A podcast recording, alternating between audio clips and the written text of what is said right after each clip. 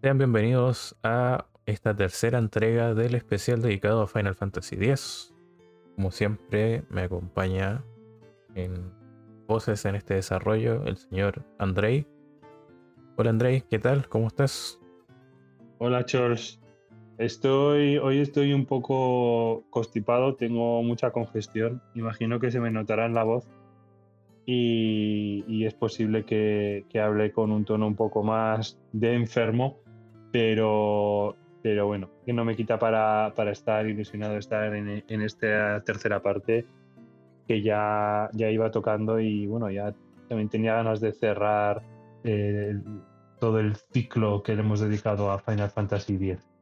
Sí, no, ya hacía falta este especial que comenzamos ya hace bastantes meses y que de verdad eh, ha sido un viaje interesante para retratar tan profundamente un título que de alguna forma nos, nos marcó, ¿no es cierto? A mí más recientemente, porque claro, es algo que jugué el año pasado y, a ti, que lo he jugado más ocasiones y a lo largo del tiempo y, digamos que es algo, un, título que te llama y en el fondo de, estas visiones del título nació, digamos, la idea de hacer estos programas. Así es, yo me guardaré mis, mis, impresiones para, para, la conclusión final.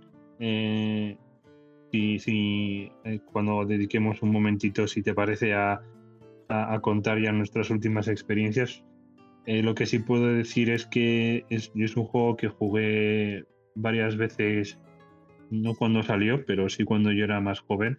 Y por supuesto lo he jugado una vez más para como, forma de documentación para este programa y, bueno, y ver en qué punto me encontraba yo con él y en qué punto se encontraba el juego conmigo. Eh, como digo, dejaré mis conclusiones y mis sensaciones para el final, pero lo que no cabe duda es, eh, como, como bien dices, amigo Chols, eh, que Final Fantasy es un juego que, nos ha marcado y, es un juego que está ahí, que es un juego muy querido por, la gente. Eh, y, bueno, yo creo que aquí en, este programa, en, estos programas que le hemos dedicado, eh, hemos por lo menos intentado señalar o, por lo menos, bueno, yo creo que hemos señalado correctamente, ¿no? Algunas de las cosas que lo hacen tan, tan querido y tan, también recordado por, muchas personas, incluso hoy en día.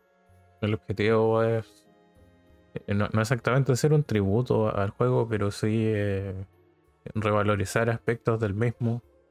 Claro, tampoco es que estemos hablando de que sea un juego perfecto, ni, mucho menos, sino que hacemos un balance de, todo lo que ofrece, tanto eh, lo, que está bien resuelto, lo, que quizás oh, faltó corregir o, no se trabajó bien o quedó medio muy abierto, ¿no es cierto?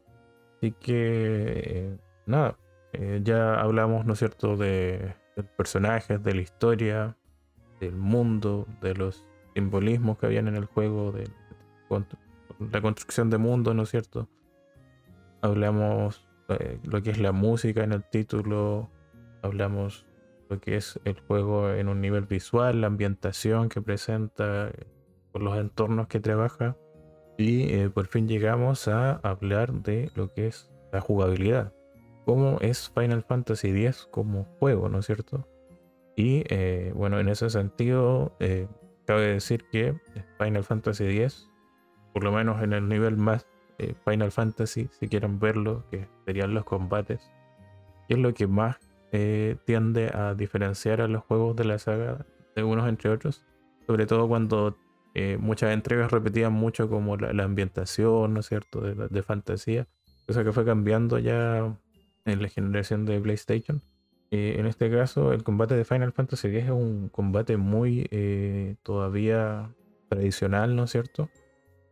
E, en su base, por lo menos, todavía parte de, lo que vimos en Final Fantasy IV con una barra de acción que que va avanzando hasta que podamos ejecutar acciones que se vieron en entregas posteriores.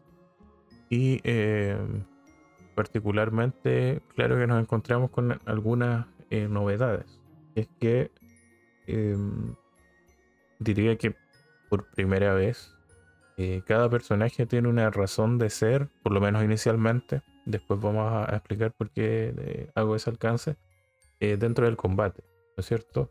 Por ejemplo, tenemos este, enemigos que son voladores y existe un personaje que puede atacarlos y hacerles más daño o derechamente atacarlos. Los personajes, por ejemplo, de corto rango no pueden eh, hacerle daño a, estos eh, enemigos, pero sí los que atacan a distancia, ya sea de manera física como Waka que lanza un balón, o eh, a través de magias como Lulu, que es la primera en tener magias de, ataque ofensivas con al ser una maga oscura.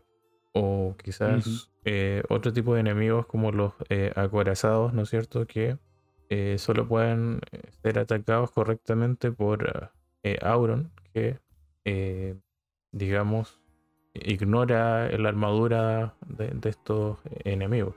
Por lo tanto, el combate es muy dinámico debido a que constantemente vamos a ir cambiando de, personaje para poder atacar a los distintos enemigos que se van presentando. Lo que hace que todos tengan una utilidad constante en combate y tengamos que ir desarrollándolos de manera eh, pareja precisamente con el fin de eh, poder estar preparados para todos los tipos de situaciones eh, que nos presenta el juego a nivel de, combate. Y eso precisamente... todo. claro, es que hace que el combate sea muy ágil.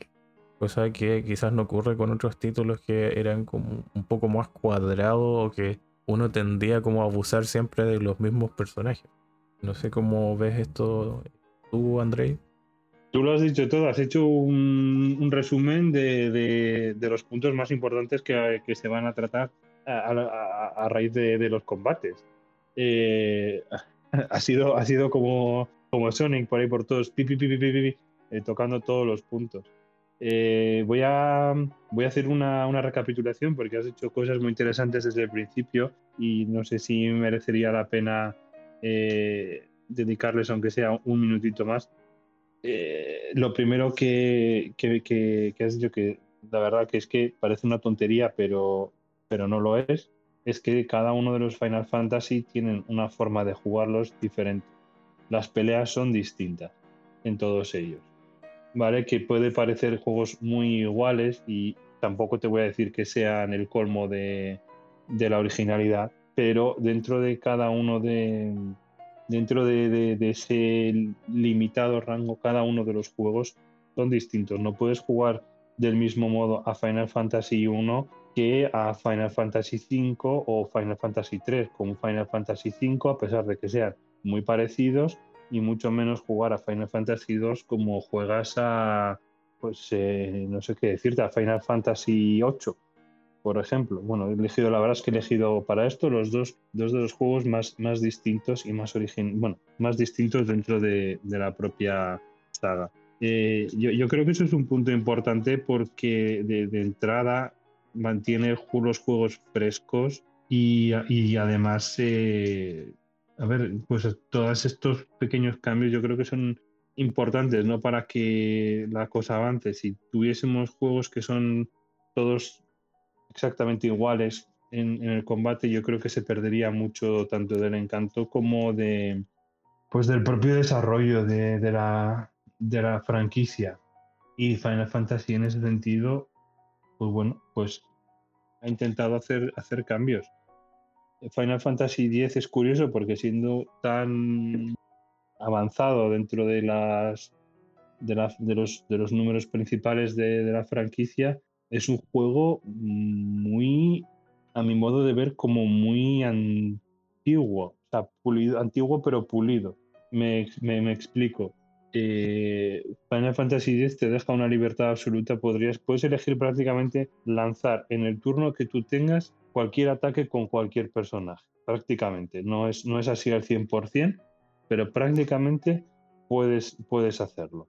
Eh, siempre y cuando no sean los, otros personajes que están en batalla. Eh, eso, aparte de tener pues, pues muchísimos recursos a tu disposición, eh, también tiene su parte estratégica. Al final es bueno, te iba a decir, es un, un poco juego como antiguo, no tanto en esta parte, sino en la parte de turnos, ¿vale? Al final va, es un juego por turnos, eh, perdemos la barra de ATB, del Active Time Battle, que tienen juegos desde Final Fantasy IV hasta, hasta prácticamente, bueno, la gran mayoría de los que vinieron después, y volvemos a, pues, bueno, un sistema por, por agilidades, que eso ya sí que viene desde los primeros. Si recordamos en el primero, pues el ladrón, bueno, sí, al final es, todos tenían como un, ataque, un, turno por, una acción por turno. La verdad es que lo pienso.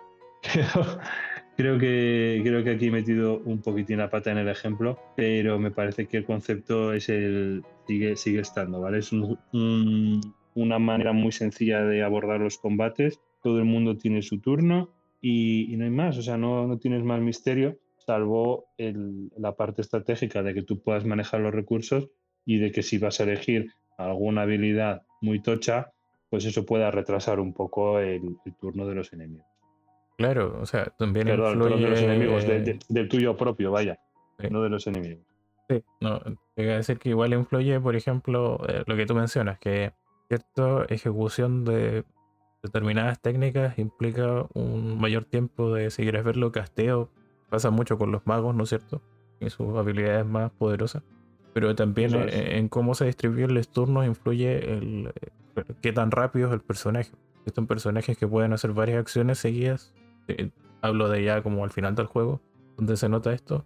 Y otros que eh, no, que pueden hacer, no sé, dos acciones seguidas y después tienen que esperar que ataque el enemigo y pueden hacer otra y así.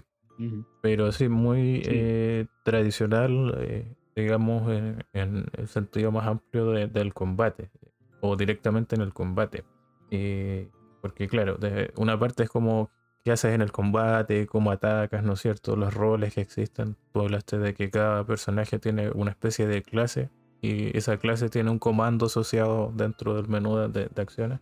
Pero eh, donde existe, digamos, esta diferencia eh, es en cómo se desarrollan, digamos, los niveles dentro del juego.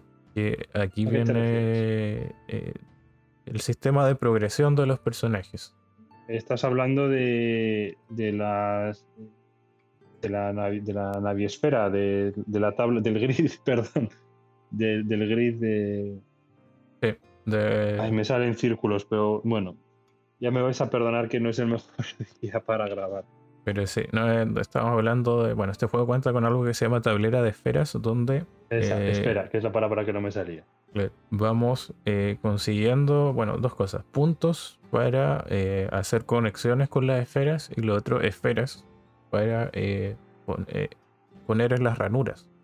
¿Ya qué ocurre con esto? Que nos permite una libertad importante a la hora de desarrollar a los personajes porque, digamos, cada personaje tiene un árbol propio, ¿no es cierto?, de, de, desarrollo con sus habilidades como naturales, podríamos decir. Pero como este tablero de esferas se conecta con los árboles, de, entre los árboles en realidad de todos los personajes, podemos ir obteniendo eh, habilidades de los demás personajes, volviéndolos eh, o sea, después eliminando, digamos, la necesidad en muchas ocasiones de, de ir rotándolos. Pero esto muy avanzado en la aventura porque es un sistema que funciona muy bien, pero tiene sus pros y sus ventajas.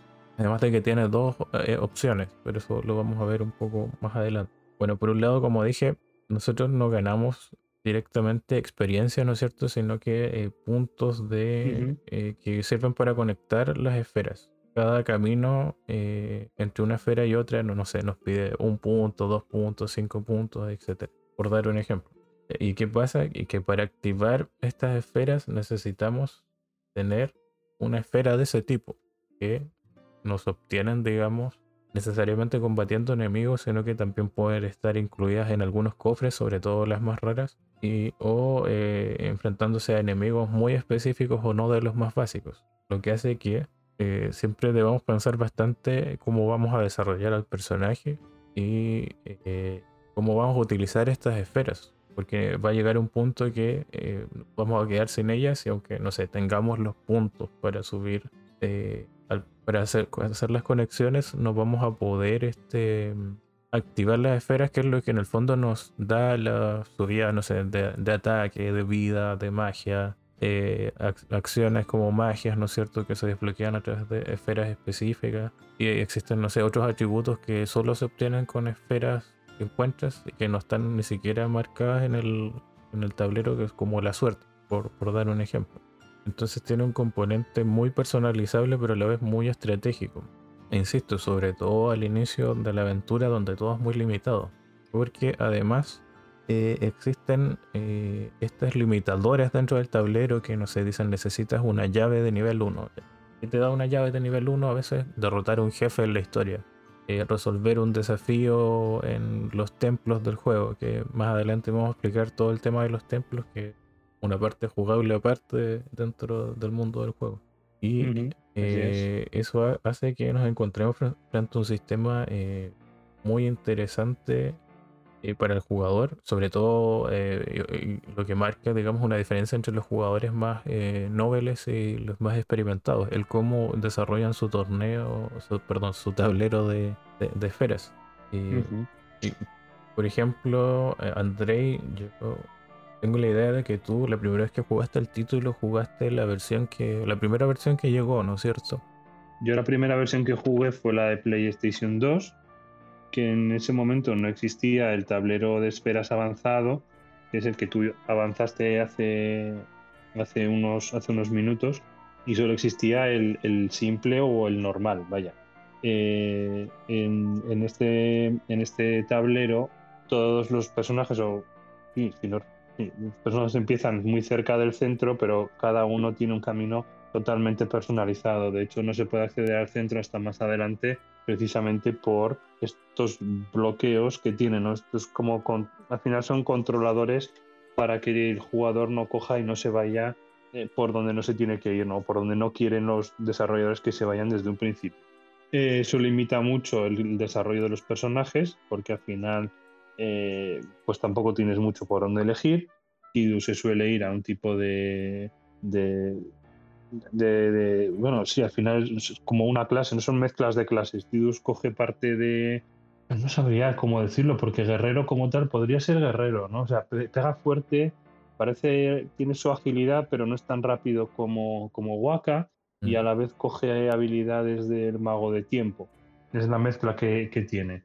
Eh, Owaka se va al típico arquero, que es, rápido, es certero, no hace mucho daño, eh, y Auron se va a, lo contrario, no hace mucho daño, pero es terriblemente lento. De hecho, si miramos a el tema de turnos que estábamos comentando antes, pues es fácil que Auron tenga mm, una acción después de 10 acciones de otros, de otros personajes. O sea, no 10 acciones cada uno de los personajes, sino que entre enemigos y aliados, pues fácil que pasen 10 acciones antes de que Auron pueda volver a atacar. Y a mí más de una vez me ha pasado de, tener que revivir a Auron y antes de que Auron pueda tomar alguna acción, eh, lo vuelvan a matar porque no, pues no, no le da tiempo a, actuar eh, y al final pues los monstruos que él está preparado para derrotar pues no se puedan derrotar tan fácilmente ¿no? Precisamente por este,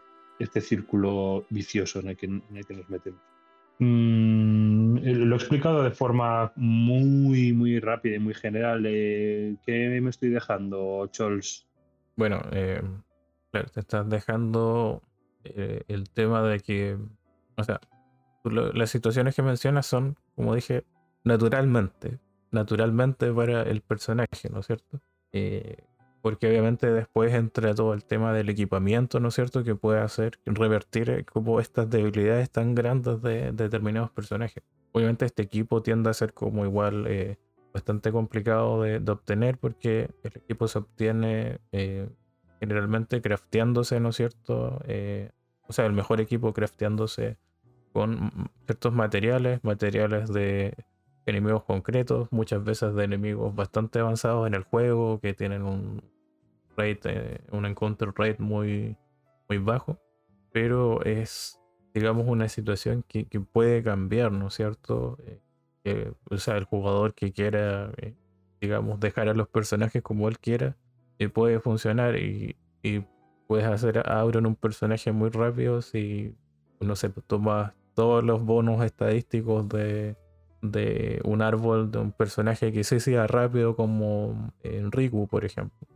Sí, eh, a ver, es, posible. Dentro del, dentro del árbol o dentro del tablero sencillo, pues eh, eso no viene hasta muy avanzado el juego y una vez que el jugador pues ha decidido dedicar tiempo a, a subir el nivel de estos personajes, a decidir la ruta que pueden hacer, etcétera, porque a lo largo del juego principal no da tiempo a eso. Es, es imposible. Claro, sin, caer en el, en el en grindear, básicamente. Eso, eso, ahí lo has dicho bien. Pero... en principio, Auron no, no, sería posible hacer un personaje rápido, salvo que decidamos con nosotros enviarlo por ese camino. Hasta que Auron pueda ir por ese camino, eh, bueno, ahora que lo pienso, espera, el juego te pone muchas barreras, porque no solo tienes llaves de nivel 1, tienes llaves de hasta nivel 4 y tienes que avanzar mucho para llegar a, tanto para obtenerlos como para llegar a, los caminos que te llevan otros personajes, ¿vale? A no ser, salvo que dejes a Auron o cualquier personaje parado sin subir nivel desde un principio del juego, más que nada porque tienes fácil acceso al centro, pero aún así es muy, es inviable. Realmente el juego te limita mucho porque en, el centro tienes las llaves de nivel 4 que no te dan hasta el final. El juego realmente, el, tablero sencillo te limita muchísimo. El tablero sencillo está muy bien pensado para eh, servir a, mi modo de ver, ¿eh? para servir a la historia. A la historia y a los, a los arquetipos que se les han asignado a los personajes. eso es a mi modo de ver, es una opinión eh, totalmente personal. Exacto. que no tiene por qué ser algo malo. De hecho, luego comentaremos alguna cosa más al respecto, pero eso, que no, no, permite mucha personalización en ese aspecto. Si lo comparásemos con Final Fantasy XIII, que eh, la subida de nivel tiene muy parecida y realmente, realmente tampoco es que sea así. O sea, tienes posibilidades porque tienes tres árboles de los que elegir y siempre puedes elegir qué poderes o qué árboles quieres desarrollar más que al final se llega al mismo punto, pero da una sensación de mayor libertad y mayor personalización. Eh, esto dentro del, árbol, del árbol sencillo. Eh, las nuevas versiones, las versiones HD, las versiones remaster, que por cierto están muy bien, son muy bonitas y se encuentran en prácticamente todas las consolas, eh, pues también ofrecen la otra, el otro tablero, que es el tablero no recuerdo cómo lo llaman, el tablero complejo o el tablero avanzado, me parece que, se llama. Avanzado. Este tablero, eh, los personajes empiezan en puntos fijos, pero te da mayor libertad para mover a los personajes por donde, por donde el jugador quiera. ¿vale? O sea, te quita muchas de esas barreras de las que hablábamos en un principio. Eh, yo no sé si quieres decir tú algo, yo tengo una opinión, porque he probado los dos tableros, principalmente he jugado con el sencillo, pero en el último juego probé el, avanzado, eh, precisamente para, para, ver qué sensaciones me daba eh, y qué opinión me, me merecía al respecto. Y me gustaría, por supuesto, compartirla con todos, pero antes de eso, y para no influir ¿no? en, alguien que esté escuchando el programa y que lo quiera probar por sí mismo o, algo. No sé si tú quieres dar algún dato o quieres hablar de estos tableros antes de antes que, yo coja y, diga, ahora, pues a mí me parece tal, tal y cual. Solo eh, mencionar que, por ejemplo, igual existe una diferencia un poco más amplia entre ambos tableros. tiene que ver con que con uno vas a subir mucho más rápido de, nivel, que es el, si no me equivoco, el sencillo. Pero con el mismo no puedes obtener como eh, el máximo de, de beneficio para los personajes. Estoy hablando pensando en una build de endgame, digamos, para enfrentarte a, a los super bosses que hay en esta versión que mencionas del juego, que con respecto al avanzado, que es mucho más lento subir de nivel. Tienes obviamente más libertad, pero eh, se te hace más, lento el, progresar en el mismo. Y eh, igual mencionar que, claro, de, nuevo, hincapié. Eh, cuando yo le dije, mira, tú jugaste la versión original del juego donde no existía este tablero, es porque posteriormente fue lanzada una versión revisada del juego, que es la, la Zodiac, eh, perdón, la International Jobs Edition, si no me equivoco, que añade. En el 12. En el, no, la Zodiac es del 12, sí, la International es el, la del tablero, del 10 fue una revisión que hicieron en Japón y después de nuevo lo sacaron en, Europa, sino en Estados Unidos, del 10. Que obviamente no solo incluye el tablero, sino que incluyó, digamos, como más jefes eh, en, la recta final, jefes opcionales, que son los eh, idolones oscuros y que son desafíos ah, importantes y que para ser derrotados, eh, mucha gente dice que es mejor el tablero avanzado que utilizar el sencillo para conseguir. Requieren preparación previa, sí. Requieren mucha preparación previa. Exactamente. Entonces, claro, tiene esa utilidad igual el avanzado para, eh, digamos, conseguir los desafíos más importantes del juego, de esta versión del juego. O sea que el tablero sencillo obviamente se realizó antes y pensando como en lo que era la historia normal antes de estos añadidos, que es algo que tú igual eh, mencionaste.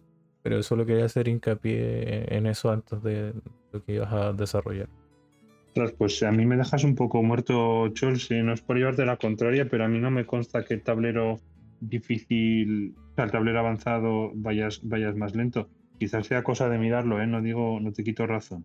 Eh, lo que sí me consta es que en el tablero avanzado hay menos nodos, o sea, menos de esos huecos donde, donde colocamos las esferas o donde activamos las esferas eh, y menos nodos eh, indica efectivamente lo que tú dices, que no se puede llegar a ese nivel de...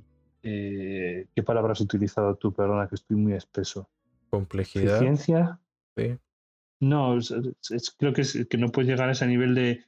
No puedes maximizar o no puedes llegar al máximo en todos los atributos de los personajes, simplemente por, porque faltan, por falta de, de los nodos, vaya. Aunque ambos deberían ser eh, suficientes para, bueno, para pasarse el juego desde luego. Eh, y yo creo que deberían ser suficientes para los jefes, si bien el avanzado eh, requerirá mayor planificación. esto es lo que a mí me consta. no, te, estoy diciendo que, que sea la verdad. Y bueno, dicho esto, pues yo sé que te puedo dar mi opinión de, acerca de los tableros que me gustaría compartirla porque además para, para algo hice el último juego en preparación para este programa, lo hice en el tablero avanzado. Eh, en general, eh, bueno, de entrada, el tablero simple, quiero decir, mm, con el tablero simple, no te, el jugador que esté jugando, si hay alguien que nos escucha y que no, no sepa, dices, no, no, vas a, no te vas a perder. Vaya, es un tablero que te guía en todo momento hacia donde tienes que ir, con alguna desviación muy cortita, temporal, para que salgas de tu camino y vuelvas a entrar después. Eh, y, no te puedes desviar mucho más porque no te lo permite.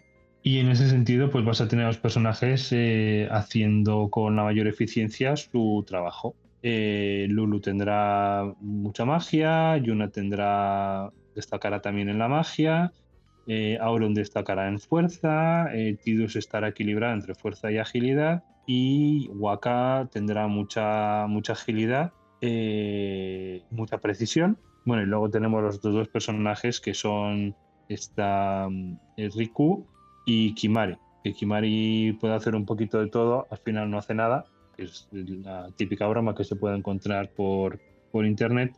Y Riku, que bueno, eh, no es muy fuerte, pero sí que es muy rápida y al parecer pues tiene un... de esto no hemos hablado, ¿no? Pero su, digamos, el... Eh, ¿Cómo los llama el juego? Su overdrive es, debe de ser uno de, los mejores por el potencial de daño que, que tiene. Bueno, potencial de daño y versatilidad. Podemos hablar de eso un poco más si quieres luego. En cualquier caso, volviendo al tema de, del tablero, eh, al final con el tablero sencillo no te vas a perder, no tienes ningún problema. Eh, eh, y el que me pareció más interesante en ese sentido, o en un principio me lo pareció, fue el tablero avanzado. El tablero avanzado te permite salirte un poco de ese camino preestablecido y te da muchas más opciones para lo que tú quieras, para, para que un personaje elija otro camino, para que te puedas desviar, para que puedas sacar, pues maximizar, bueno, no es maximizar, no porque a lo largo del juego principal no, no llegas a maximizar ningún, ningún, ningún valor, pero sí que para, para aumentar algunos valores o para adquirir ciertas habilidades o incluso para que como para que dos personajes, para que tú pongas una habilidad o, un aumento de estadísticas y que dos personajes o más puedan compartir. O sea, te permite en ese sentido hacer muchas cosas que está muy bien y a mí me gusta mucho, pero eh, en mi experiencia el tablero avanzado eh, realmente eh, enmascara, enmascara una, una, gran, una gran deficiencia. y es que si bien te permite salirte de esos caminos, realmente, realmente eh, no, no es una opción viable para una persona que simplemente quiera pasarse el juego y ya está. O pasarse el juego y hacer alguna cosita extra y ya está. ¿Por qué? Pues en mi experiencia de, ah, pues mire, yo me, me emocioné al principio pensando que podía hacer muchas cosas. Eh, empecé a probar que es por donde podían moverse los personajes y me di cuenta de dos cosas. Primero, los personajes eh, que se mueven otras clases mm, no funcionan muy bien. En parte están limitados por las armas, en parte están limitados por los overdrives, que los definen mucho, los encasillan mucho en, en una casilla o en un rol u otro y no tiene mucho sentido tener a Waka, o sea, tener a, no tiene mucho sentido tener a, eh, a, Waka eh, haciendo el trabajo de Auron, eh, en principio por la cantidad de, niveles o de esperas que tienes que emplear para esto. tampoco tiene mucho sentido tener a Tidus haciendo el papel de Waka porque pues muchas veces simplemente no va a ser capaz de llegar a los enemigos. Hay, hay enemigos, tan, incluso jefes, a los que es imposible atacar cuerpo a cuerpo. Entonces, eh, pues armas, armas como la de Tidus, armas como la de Auron, pues no sirven en absoluto. Solo sirve la magia y solo sirve el ataque a distancia. Entonces, eh, por un lado está esto, que los personajes están limitados tanto por sus armas como por sus overdrives, que eso mm, fastidia mucho por, porque es la primera palabra que viene a la cabeza, fastidia mucho el desarrollo de los personajes en otros roles. Y por otro lado está el hecho de que, eh, eh, insisto, para una persona que quiera jugarse el juego, la historia y ya, o que quiera jugarse la historia y poco más, em, la inversión que hay que hacer para eh, salirse un poco de las para desviarse un poco del camino, pues lo va a dejar muy atrás. Y esto lo comprobé, lo comprobé perfectamente a mitad del juego cuando los personajes eran incapaces de matar a los enemigos en un turno o dos como mucho, que es lo que el juego suele, suele hacer. Es, muy fácil matar a un personaje de un solo gol, a un enemigo de un solo golpe si utilizas al personaje adecuado con el arma adecuado. Es decir, mm, Auron casi siempre matará de un solo golpe a bestias con armadura y Waka, pues es muy fácil que de un golpe, dos como mucho, mate a personajes voladores. Eh, y ya a mitad del juego me di cuenta de que necesitaba tres o cuatro golpes para matar a los enemigos. Después de hacer un poquito de desviación y parecía que los personajes cogían, subían estadísticas, subían estadísticas, adquirían habilidades, pero a la hora de jugar no daba mucho resultado. Eh, entonces, para mí, estos son los dos mayores problemas que tiene el juego y desde luego yo que soy una persona que no, no juega para sacarse, para eliminarse a todos los jefes, nunca me he enfrentado a un Eon oscuro, nunca me, me, he enfrentado a la máquina ultra, a las máquinas omegas y a las máquinas estas que tienen todos los juegos. Miento, en Final Fantasy X en Final Fantasy hay un super jefe que sí que es como una máquina de. como una máquina voladora que tiene Yuyevon. Y ahí, ahí están eh, el Omega, la máquina Omega y la máquina no sé qué. Estas, la máquina Omega que está en una cueva sí que la maté. ¿vale? Lo conseguí, no, no, fue, no fue tan difícil. Eh, con bastante preparación y con, y con algo de, de grindeo, ¿vale? Pero para una persona, insisto, que simplemente quiera explorar un poquito el juego o pasarse la historia, mm, va a encontrar más dificultades que beneficios en, en desviarse del camino. Vaya rollo, Chols. Eh, cuéntame tú, tú, algo, rompe un poquitín esto. Mm, no sé cómo lo ves o, o, o, si lo ves como muy, muy raro. Cuéntame, ¿qué, ¿qué, es lo que ves tú de todo lo que te he dicho? Em, claro, o sea, igual se le ven esos problemas como a tablero avanzado. Por cosas como tú le mencionas, es obviamente más complicado jugar con el tablero avanzado, sobre todo si no sabes cómo cómo sacarle el máximo potencial a los personajes con esa libertad de, desarrollo.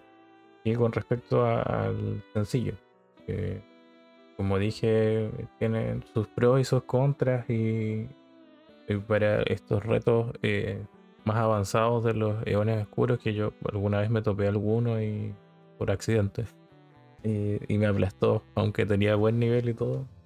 Son como este típico desafíos que son muy así como que tienen una forma muy marcada de, poder eh, solventarse en, eh, muy clásico dentro de los juegos de, rol japoneses. por ejemplo, te puedo hacer recuerdo del jefe final verdadero de Octopath Traveler.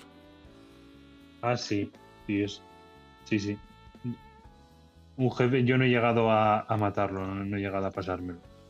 No, y por lo que estuve viendo, por lo que estuve viendo, o sea, con el, el caso concreto de la preparación, digamos, eh, necesaria en los personajes necesarios, con las habilidades necesarias, etcétera, en ese juego, para este jefe, el combate creo que te toma como dos horas, una cosa así. Y a mí es algo que no me gusta de, eso, de este tipo de juegos. Eh, toda esa preparación, ya prácticamente tienes que ir con los personajes ya definidos de una manera muy concreta. O sea, va totalmente en contra de lo que los juegos, de lo que estos juegos eh, se esfuerzan en ofrecer, ¿no? Que es, es variedad, que es personalización, que es que tú puedas hacerlos a tu manera, a tu ritmo. Y luego los superjefes son al revés. Es decir, tienes que tener eh, a, todos los personajes. En el caso de Octopath Traveler, no es que elijas a los cuatro que más te gusten o al equipo más eficiente, es que tienes que llevar a los ocho. Eh, spoilers de Octopath Traveler, por cierto, eh, y tienes que tener los ocho bien preparados.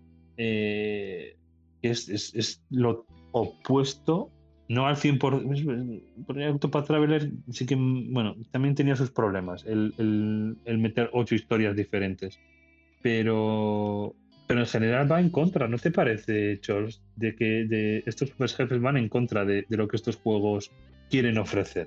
Exactamente o sea, por un comentario. Eh, igual el rol japonés siempre ha pecado como de, de enclaustrar como la idea de, la parte de rol, de esa, la libertad que ofrece el rol. Por ejemplo, con respecto a, producciones eh, occidentales. Como que tiende a encasillar todo a, que tiene que ser como de, una forma. O sea, obviamente después hay juegos donde los sistemas, como estábamos hablando, te permiten esta personalización, pero al final del día como que lo importante es eh, terminar ocupando estas recetas para, para derrotar a, estos, a los desafíos más importantes.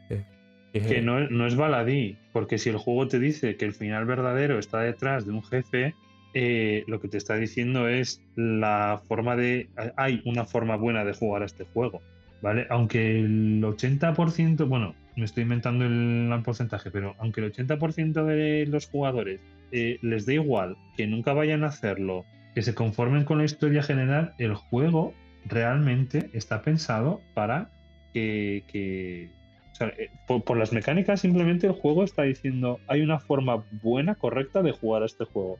Y eso lo verás cuando llegues al jefe final, final, al jefe bueno. Y para eso vas a tener que mojarte el culo, matar un montón de bichos, eh, tirarte horas y horas entrenando solo para llegar a esto.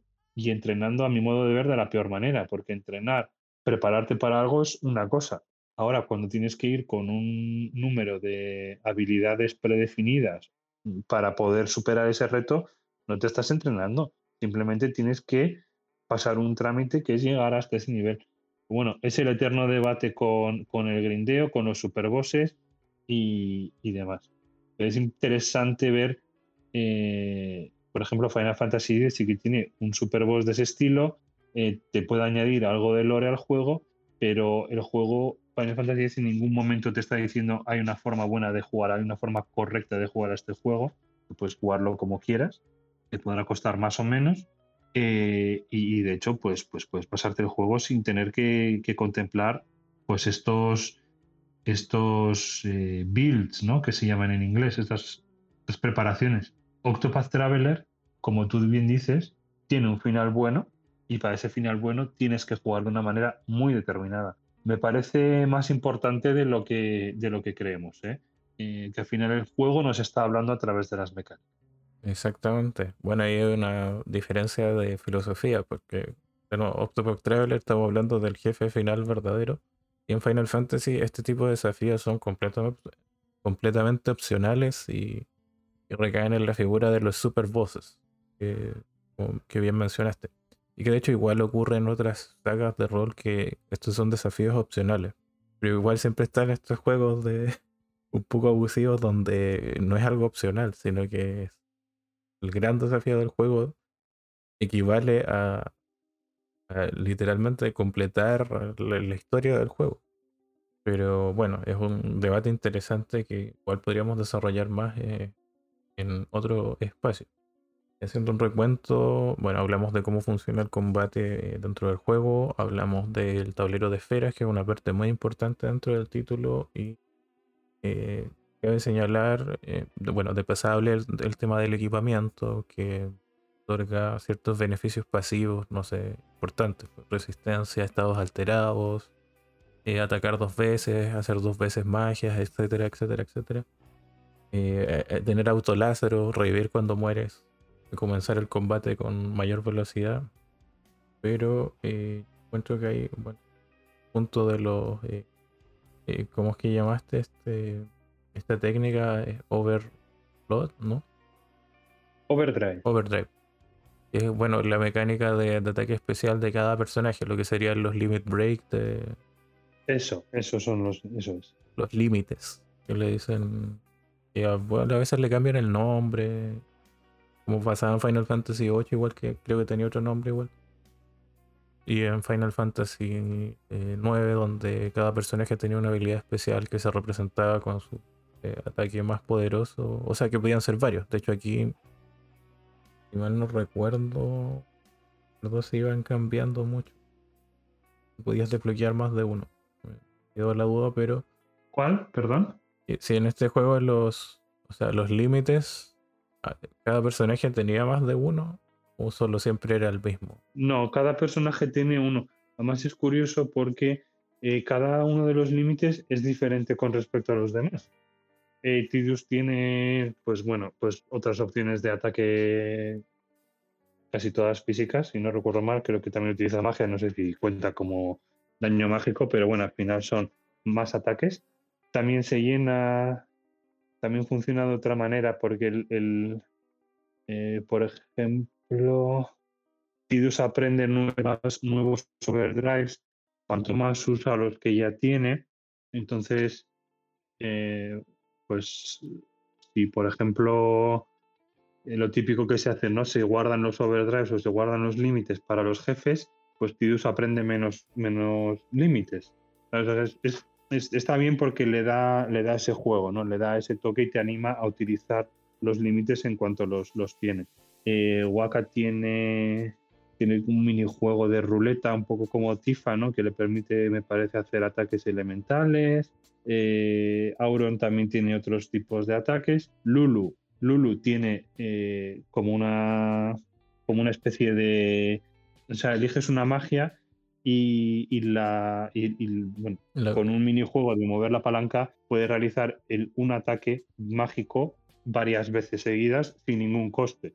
tú puedes lanzar Piro o incluso Última eh, cinco veces seguidas, ¿vale?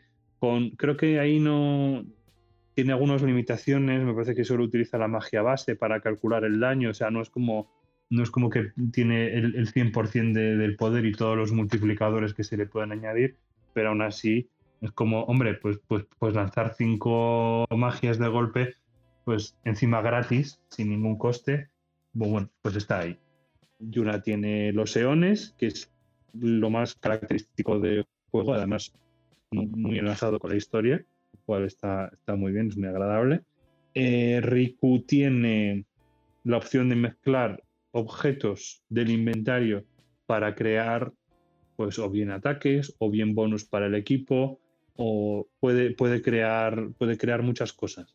La gente que sabe sacar partido a, esto, pues debe de, debe de tenerla en, mucho, muy alta estima por todas las, capacidades que tiene.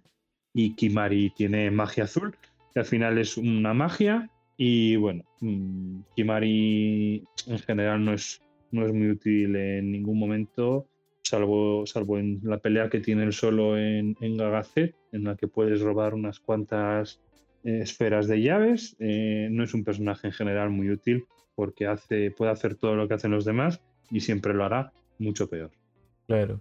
Y, o sea, y sacarle como partida a su límite es complicado porque tienes que eh, robar habilidades de otros enemigos y las mejores son en momentos específicos del juego, muchas veces en combates con jefes, donde tienes que a veces esperar que un jefe te haga uno de sus ataques más fuertes para robarle la habilidad, o esperar que haga cierto ataque y después va a hacer otro. Entonces, si tú no sabes eso naturalmente, no le vas a sacar ningún partido a Kimari. Solo con una guía puedes sacarle un cierto nivel de provecho y muy avanzado en la aventura porque tiene algunas habilidades bastante buenas que roba, pero digamos en ese punto del juego ya en realidad cualquier cosa que haga otro personaje, salvo Rico, que es bastante débil si no ocupa el límite, eh, funciona mejor. Claro, Kimari tiene el problema de que es un mago azul que en los Final Fantasy funciona de la manera que tú has dicho. Tienes que, tiene que recibir eh, ese, ese movimiento tiene que sobrevivir a la batalla y esto es importante porque hay movimientos que no te lo permiten y quiero decir, pues hay muchos movimientos que son pues o, normales o simplemente basura porque son débiles o porque, bueno, está bien, todos los magos tienen magias débiles que lo reciben, sobreviven a ello y ya está. Pero hay otros movimientos que o bien no es tan fácil porque son movimientos de one hit KO, de que te matan de un solo golpe, o son movimientos de curación, que esos los enemigos nunca te van a lanzar a ti movimientos de curación. Tienes que apañártelas para que conseguir que lo hagan o que de alguna manera. En Final Fantasy X creo que tampoco tiene mayores maneras. O sea, creo que puedes capturar a los, a los bichos, no sé si puedes luego lanzar a sus magias, engañarlos, hacer que rebote la magia en ellos para que caiga en Kimari. Es como un poquito enrevesado, ¿no? Funciona muy bien en los tactics, porque los tactics te dan más libertad, te dan más estrategia y tienes más opciones. Principalmente a través de la, dominación, ¿no? Del, del, inglés se llama taming, ¿no? Que al final es, bueno, controlar a otros a los enemigos para lanzarle hechizos sobre ti. En este juego no tienes el espacio, ni el tiempo, ni la necesidad de procesos tan complejos. Y salvo alguna magia muy concreta como Mighty Guard, que creo que te da como el, prote el proteger el, o sea, la reducción de daño físico, la reducción de daño mágico, eh, no sé si alguno más, no sé si espejo o algo así, salvo alguna magia como esas que Rículas puede conseguir con su límite, tampoco ofrece nada aquí, Mari. no lo ofrece, realmente. Bueno, y ya definiendo, digamos, las principales armas que en el fondo son los overdrive de cada personaje. Eh, toca mencionar, eh, bueno, un punto que no, no, mencioné inicialmente cuando dije, bueno, Final Fantasy X es muy tradicional y de ahí tiene el pero en los combates con jefes pasa lo siguiente. Final Fantasy X es un juego mucho más eh, cinemático en su, digamos, tratamiento de, de, los combates, ¿no es cierto? Que intenta verse un poco espectacular con, no sé, probando distintos ángulos de cámara y que son cosas más propias del lenguaje del cine. Eh, muchas de estas eh, situaciones eh, tienen que ver con el entorno. Los combates con jefes tienen mucho que ver con el entorno en el que se desarrollan. Y en este sentido, durante estos combates aparece una acción especial que eh, sirve para activar algún tipo de, digamos, de mecanismo o situación dentro de estos combates.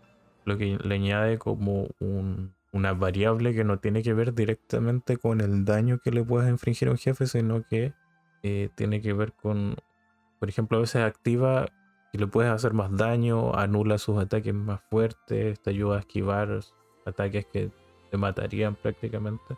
Y eso le añade, digamos, igual un componente bastante divertido a estas situaciones que ya no son solamente combatir, digamos, un enemigo eh, más fuerte, que tampoco es que todos los combates tengan este tipo de situaciones, sino que le añaden eh, algo que hace que la estrategia varíe con, en el sentido de no solo maximizar el daño para hacerle a estos enemigos, sino que eh, buscar la forma de hacerles el daño a través de otros procedimientos.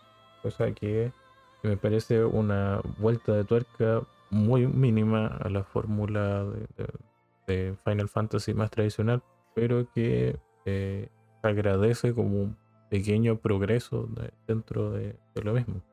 A mí, particularmente cuando noté este tipo de situaciones, me esbocé una sonrisa porque me pareció una idea muy buena y, me pareció raro que no, se aplicara eh, de manera más asidua en, en otros juegos.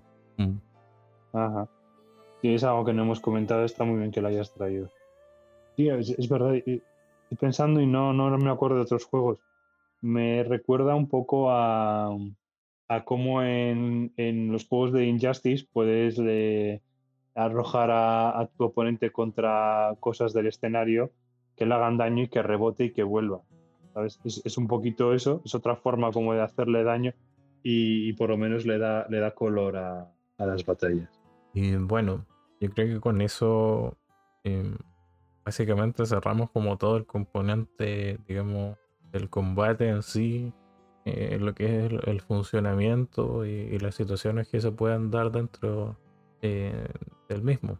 Después viene otra parte que tiene un componente mm, bastante interesante para lo que es Final Fantasy y, y que tiene directamente relación con la historia, que son eh, los templos donde Yuna realiza la peregrinación, ¿no es cierto? Que la situación eh, cambia completamente. Ya, si no me equivoco, no hay como combate, salvo que estés como al final del templo.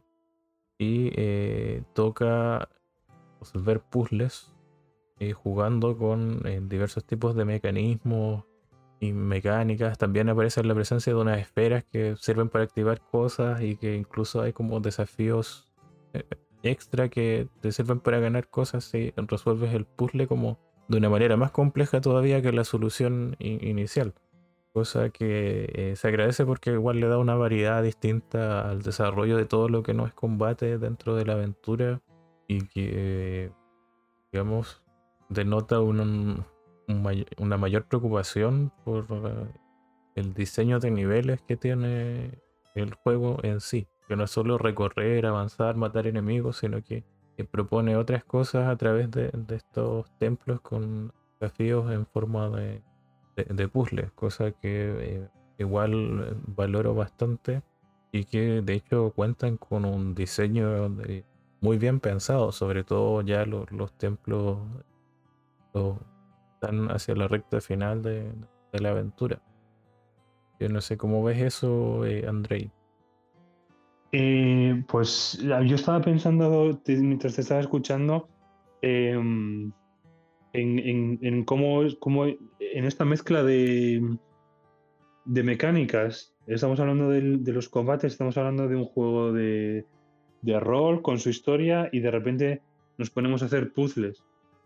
Y estaba, estaba acordándome, ¿no? Estaba pensando en mis experiencias propias con el juego para decir, a ver, ¿cómo viviste tú, André, estos cambios, ¿no? De que de repente llegas, por ejemplo, al primer templo, ¿no? Empiezas con las primeras batallas, que son muy sencillas, muy de tutorial. Eh, de repente tienes un momentito de historia con los personajes y lo siguiente es, como tú dices, se acabaron las batallas.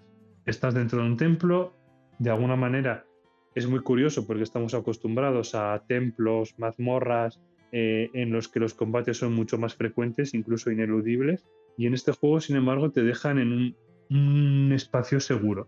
No, no, tienes, no tienes enemigos. Y estaba pensando, ¿y esto pega? Pues a mí no me, no me chocó cuando lo estaba jugando. Y me parece destacable otra cosa que has comentado, que efectivamente es esa forma más compleja de, solucionar los puzzles o, esos pasos adicionales que hay que dar para solucionar algunos puzzles. No, no para solucionar los puzzles como tal, sino para conseguir todos los objetos dentro del, templo o para llegar a esos rincones que normalmente te dan cosas bastante, bastante útiles. Y tengo que reconocer que también a mí también me gusta. ¿Sabes? Le da, le da pues un toquecito, le da un poquito de sal a, esto, a, lo de los puzzles. Y el que quiera lo puede hacer y el que quiera puede pasar de ello y seguir con la historia. Yo es lo que te puedo decir. Pues sí, precisamente la misma lógica que con, en este caso, los super que llamamos, que eh, para quienes como les gusta más el desafío pueden hacerlo, pero no es un requisito fundamental, digamos, para, para el título en sí.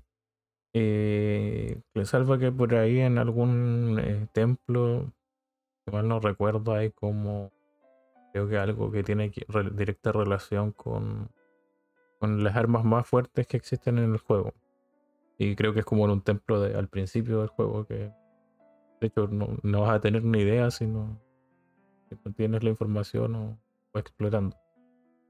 Pero precisamente. Sí que, sí que hay una cosa que si no consigues eh, todos esos rincones, no consigues esos objetos, hay una invocación a la que no puedes acceder. No sé si es la invocación más fuerte, pero desde luego es una invocación muy potente y bueno, aunque es totalmente innecesaria para completar el juego, pues está guay y para el que quiera terminar de rascar o incluso saber un poquito más sobre el lore del juego, pues la verdad es que es algo interesante, la verdad. Bueno, que en este, este programa estamos hablando eh, con, podemos hablar con libertad, ¿no? Creo que lo dijimos desde el principio. Eh, el que no quiera escuchar, que no lo escuche. Eh, estoy hablando de la invocación de Anima, que es, añade ese cosita interesante de que Anima realmente es la invocación, ¿no? Es, ese ceón, ese sueño de la, la madre de em, el, malo, el malo de Seymour. la madre de Seymour es una de esos tantos habitantes del Zanarkand que están soñando eh, o que se han sacrificado por, por ese Zanarkand. Y, bueno, y es curioso cómo Seymour. Eh, ahora, ahora me quedo un poco pillado. No sé si la madre se muere o la mata Seymour. Eh, pero bueno, en cualquier caso es curioso cómo Seymour se va por el otro lado, ¿no? en vez de ayudar con su. En vez de seguir con ese ideal de su madre, ¿no? Eh, le puede la ambición de, dominación, e incluso, bueno, realmente el plan suyo es llegar a, morir y absorber, absorber a, Sin y convertirse en Sin para dominar el mundo. Es un plan que, bueno, si lo digo ahora después de haber hablado de la historia y no sé si tiene mucho sentido por, por esa ese, parásito que es, que es Jevon, ¿no? que ya carece de total pensamiento y, y, voluntad y solo tiene la, ese sobrevivir que es, que es convertirse en sí. No me quiero meter ahí tampoco, ¿eh? disculpa, Chos, que me he ido un poquitín por, por los cerros de Úbeda. No, no, está de más la, la mención, pero, pero lo que iba es con esa gran cantidad de contenido opcional que tiene el juego que, da mayor duración y más vida y hay gente que quedó con gusto, no sé, de más puzzles, de más exploración o, de más exigencia en los combates. En ese sentido, un juego eh, muy bien realizado considerando a los distintos tipos de jugadores, ya con, desde los dos tableros que mencionamos eh, anteriormente. Y más allá de los puzzles, eh, otro punto importante dentro del juego, o sea, digamos, tampoco es extremadamente relevante, tiene que, eh, directa relación a nivel eh, argumental, pero jugablemente eh, después pasa a ser algo completamente opcional, que es el tema del beatball, como mencionamos en programas anteriores, es una especie de deporte que se juega en una esfera acuática, es decir, nadando, una especie de handball acuático, si quieren verlo de una forma más ligada a deportes eh, tradicionales donde igual eh, se incluye la magia.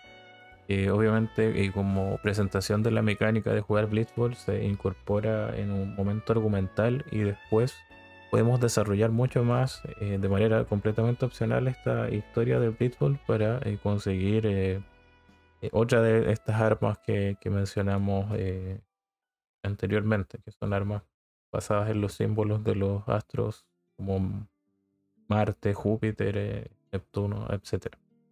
de verdad es un juego bastante bien realizado porque es una mezcla entre un deporte en tiempo real con eh, situaciones concretas como por turnos. La verdad es que fue un añadido eh, interesante considerando que, mm, digamos, su implementación no es tan tan simple, sino que igual está pensado. De hecho, quizás si hubiera sido su intención, podían haber sacado un juego aparte específicamente de esto, pero obviamente igual era riesgoso para Square en esa época. Recordando que, si no me equivoco, este es el último Final Fantasy, que creo que nunca mencionamos eso, que hizo Square como Squaresoft. Este Final Fantasy. Así que mm, no sé qué opinas del Blitzball. Yo particularmente nunca fue muy bueno. De hecho, creo no gané en el torneo que hicieron cuando entraba Waka y todo eso. Yo no soy muy fan de, no soy muy amigo del Blitzball. Eh, mm, nunca me ha apetecido sacarme el arma de Waka. Bueno, Mm, no, si tengo que pasarme no sé cuántos torneos y no sé cuántos partidos de Blitzball. No, si tengo que antes reclutar a un montón de personajes y sobre todo los mejores que están hacia el final del juego para luego entrenarlos en el Blitzball y luego conseguir el arma. Lo que sí conseguí en mi última, en mi última partida eh, fue ganar el partido de Blitzball obligatorio que tienes que jugar. Eh, me hizo mucha ilusión, además lo compartí contigo eh, Scholz, porque en general ese es un partido que es obligatorio en el juego y que prácticamente está perdido. Y no pasa nada. Se pierde, se pierde, o sea, se puede ganar, pero se pierde siempre. ¿vale? Es como la eh, primera batalla de Final Fantasy II, que no está pensada para que tú ganes, que de hecho, salvo que hagas mm, trampa, eh, es como al Game Shark o algo así, eh, la vas a perder siempre. En este caso, sí que es un partido que se puede ganar, cuesta muchísimo ganarlo. Eh, yo con un poquito de suerte y con, bueno, me miré bien todos los tutoriales en preparación para este programa, de hecho. Eh, y aún así, pues con un poquito de suerte y demás conseguí ganar. Y me hizo muchísima ilusión porque tampoco era algo que estuviese buscando. O sea, no quería hacer un esfuerzo grande por, por ganar, pero bueno, en esta partida fue así. Y como digo, me hizo mucha ilusión porque nunca lo había ganado y nunca había jugado más partidos de Blitzball que los, que los estrictamente necesarios. Eh, no cambia la historia, cambia un pequeño vídeo de la historia, eh, pero vamos, o sea, lo cambia mínimamente y no tiene ningún impacto emocional ni, ni narrativo dentro de, del juego.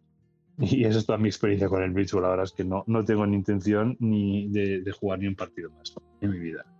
Bueno, yo opino igual. No es como que no me enganché y, claro, es un. Digamos, es una opción que entrega que esté bien, pero igual es bastante trabajosa si quieres como realizar todo ese camino que, te ofrece en el juego. Eh, luego igual tenemos eh, otro tipo de minijuegos y unos horribles en, en las exigencias o en su planteamiento, como eh, las carreras de Chocobo, que tienes unas combinaciones de botones súper extrañas como para conseguir, eh, digamos, hacer las cosas en el menor tiempo posible, que es eh, lo que te piden para, no sé, ya ciertas armas especiales para determinados personajes. y se mueven raro los chocobos, ¿verdad? Sí, ¿no? Y como que tienes un botón para hacer las curvas, pero como que no. Yo, yo lo digo jugando desde la Vita. Eh, es complicado, bastante complicado. Pues tienes otro juego de capturar como cada monstruo de cada zona del juego. O 10 monstruos por zona, una cosa así era. Pero que sirve igual para conseguir un arma especial. Y, pero para capturar al monstruo tienes que ocupar un arma específica que no es muy buena. Y ahí tienes eh, otro de los retos que ofrece el juego, que igual, mencionándolo así, de variedad no podemos quejarnos con el juego. Sí que ofrece eh, actividades variadas eh, en lo jugable. Tienes el juego favorito de los niños que es esquivar 200 rayos seguidos. Sí. eh, Qué horror. que tampoco es muy intuitivo. Y después hay otros más que de hecho ya ni me acuerdo. Uno es conseguir todas las invocaciones. pues. Yo no sé cómo la gente se saca las armas especiales, porque a mí hay algunas que me parecen. La de Waka me parece un tostón, o sea, terriblemente aburrido. Me niego a pasar por ahí. La de Lulu me parece prácticamente imposible por los controles, por lo aburrido y por lo difícil que es esquivar 200 rayos.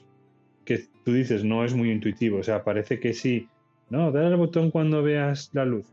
Una puta mierda, o sea, no, no, no funciona así. Eh, pero tengo algo, algo bueno que decir acerca de las armas, que puede ser una tontería, pero a mí me gusta cómo está pensado. Es decir, tienes unas armas que tienen sí o sí la habilidad de capturar, no la puedes quitar, y no son armas especialmente buenas.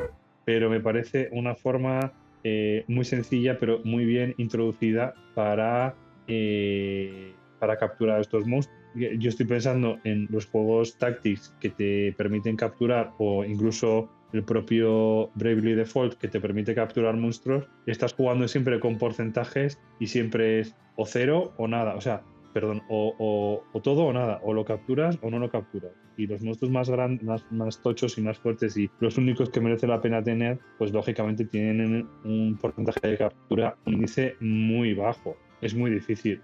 Eh, con estas armas eh, sabes cuándo vas a capturar, sabes si puedes capturar y sobre todo que no necesitan inventarse porcentajes ni pollas. Es decir, estas armas son débiles, pero te permiten capturar cuando matas. ¿Que quieres eh, utilizar tus armas para reducir la vida del monstruo hasta el límite y luego cambiarlas? Allá tú. A ver, si te pasas y matas al monstruo, que ya hemos dicho que es muy fácil matar a los enemigos de uno o dos golpes en el juego, de uno es facilísimo, pues ahí lo tienes complicado. Eh, no quiero decir que está muy bien implementado en el juego. A mí me gustó mucho, ¿eh? yo las, las probé y, dije, hostia, por ejemplo, Yuna y Lulu, imposible capturar monstruos con ellos. Tienes que coger a personajes que tengan un nivel de ataque físico importante.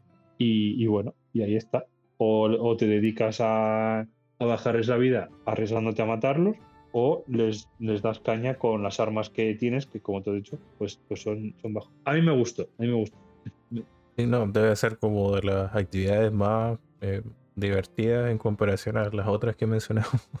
Si, si cazar 10 monstruos de cada tipo en cada mapa es divertido, sí, es de las actividades más divertidas. Sí. O sea, dentro, dentro de grindear también, sí. Ahora, el tema es cuando hay monstruos que no aparecen mucho. Pero eh, igual toca hablar de un punto bastante interesante del juego que de hecho hace una de las cosas que me gusta bastante cuando lo he visto. No lo he visto en muchos juegos, la verdad. Uno es Kingdom Come Deliverance. Es que en el juego hay unos textos que nosotros no podemos eh, leer fácilmente, que son los textos de los Alveit, el, lenguaje Alveit, que, que mencionábamos ya en los programas anteriores, ¿no es cierto? La tribu de Riku, fue uno de los primeros eh, grupos de personajes que encontramos eh, al iniciar el juego. Y eh, en la misma, escondidos a lo largo del juego, perdón, existen eh, varios diccionarios que sirven para ir descifrando cada uno de los, o sea, la lo que sería correspondiente a cada letra del alfabeto eh, occidental, ¿no es cierto? Que nos servirá para poco a poco ir descifrando qué dicen los textos eh, del juego. Pues, sé, si aprendemos la letra A, vamos a ver todas las letras A. La B, la C, así. La idea es conseguirlos todos, pero no me acuerdo cua- bien cuál era el premio por eso. Además de, obviamente, le- leer en Albeit, pero eh, me parece una mecánica interesante para explicar la diferencia que existe con esta tribu en términos culturales y como para eh, premiar a quien quiera igual entender todo lo que hacen, porque ellos constantemente no se entiende lo que dicen y no se les traduce, sino que tienen como un lenguaje propio que a través de que se expresa, perdón, a través del lenguaje y, y- y la escritura. Hice la comparación con- eh, específicamente con Kingdom Come Deliverance porque es un juego donde tu personaje inicia sin saber leer. Y la única forma de leer es que en el juego aprendas como a leer eh, literalmente. Y que estudies para en- entender los textos del juego. A mí me parece, es muy interesante lo del Albert, primero porque no había necesidad de meterlo y tampoco estorba en el juego. Y, a mí me gusta, me gusta cómo está, cómo está metido también. Eh, da esa, de esa riqueza. Eh, además es, es, es, importante recalcar algo que tú has dicho, es que no los entiendes. En el juego los Albed en muchas ocasiones hablan en Albed y es imposible entenderlos porque las voces también están, eh, digamos, en Albed, ¿no? que al final es un idioma totalmente ficticio que simplemente mueve un poco las consonantes y las vocales. Que eso también hay que pensarlo muy bien eh, para no hacer mezclas imposibles de pronunciar. Pero bueno, con un poquito de preparación se puede hacer. Y algo que me gusta mucho es eh, la sensación de aprendizaje. Eh, en esta última partida que he jugado me he fijado todo lo bien que he podido en, en ello, porque nosotros cuando aprendemos un idioma nuevo, pues aprendemos palabras sencillas, vamos aprendiendo algunas palabras. También somos capaces de leer palabras que igual no somos capaces de entender, palabras cortas. Y, el Albed lo que te permite es, eso. Eh, si vas a ir encontrando estos diccionarios Albed, el juego te dice, has aprendido, has aprendido algunas cosas, has aprendido algunas palabras. Y bueno, pues quizás hayas podido aprender algunas palabras muy cortas. ¿Sabes? Palabras de una única eh, una única, una única palabra, una única letra, pues las puedes ir aprendiendo y a medida que vas descubriendo diccionarios que te desbloquean, te traducen una letra del albert al, al, inglés, eh, pues poco a poco se te va abriendo este, este mundo, ¿no? Y al final, como son, como son personajes que hablan en su idioma y es un idioma totalmente normal y hablan de un millón de cosas, eh, pues es muy difícil comprenderlos y se requiere mucho tiempo igual que en un idioma real. No estoy diciendo que sea la mejor forma de plasmar el aprendizaje de un idioma o las diferencias o las dificultades a la hora de hablar y aprender otro idioma, pero a mí la experiencia como tal de ir descubriendo poco a poco algunas palabras y nunca, porque en mi caso nunca me he puesto a sacar todos los diccionarios al vez, eh, nunca llegar a entenderlo todo por completo, es, a mí se me ha asemejado, se me ha hecho bastante similar el viaje. ¿vale? Eh, entonces no sé, no, se me ocurre un símil con cómo equipararlo, pero mm, si bien no es la mejor o la forma más certera mm, de, plasmar esas dificultades, me parece que la experiencia como tal eh, sí que se asemeja bastante, a mí por lo menos me, lo pareció, dentro de que, esto hablamos de semejanzas, no hablamos de, de una experiencia real de aprender un idioma. Que yo creo que la mayoría hemos tenido esa, esa experiencia y, sabemos un poquito de, qué va. No, no sé, qué te parece?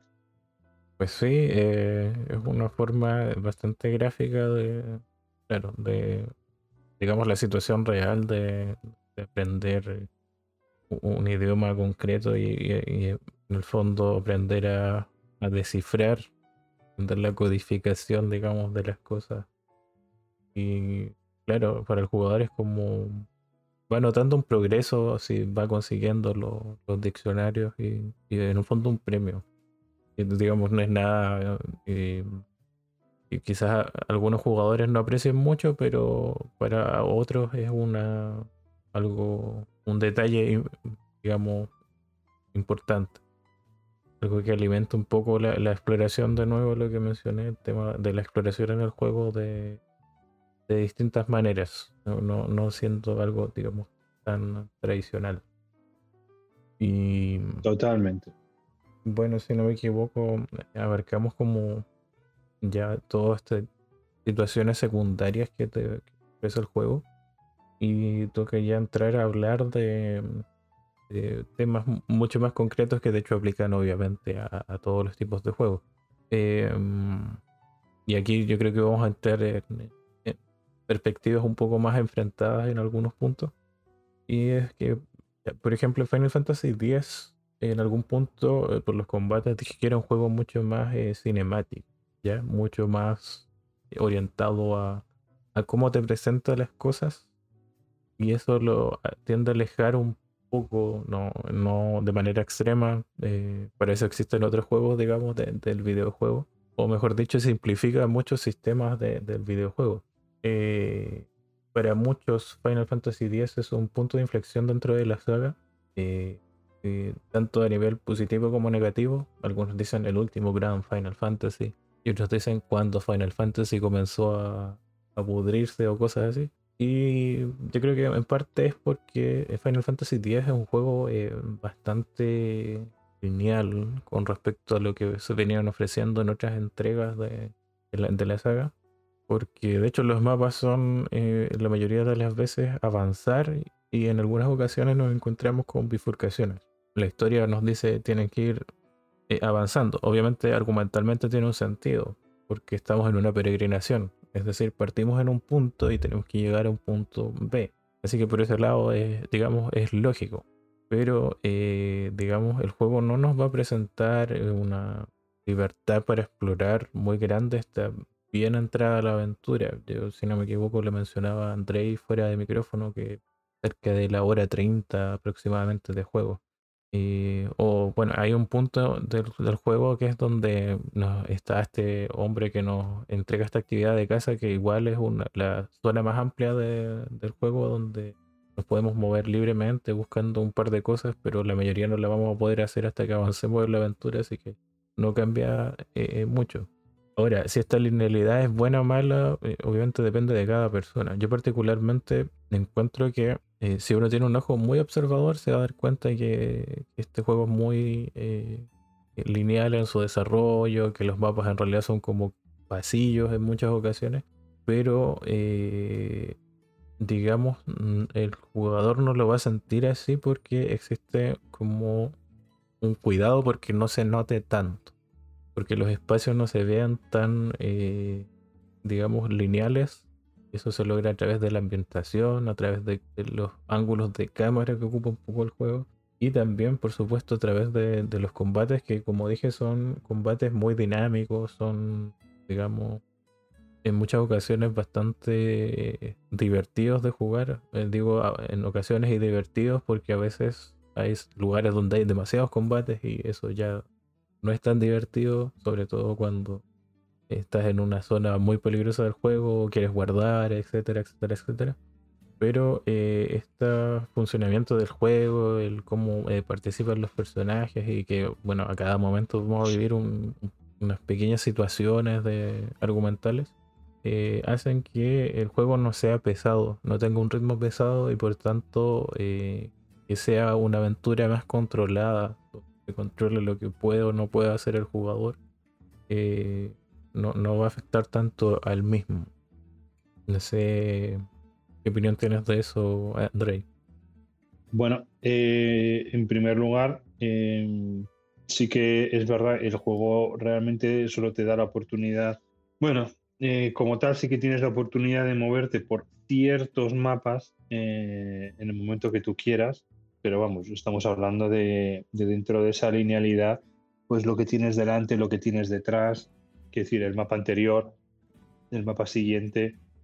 Pero sí, vaya, el juego en el momento en el que se abre es una vez que, eh, no sé si, si liberas casa, si se destruye casa y, te, te dan la nave y ya con la nave puedes volar a donde tú quieras.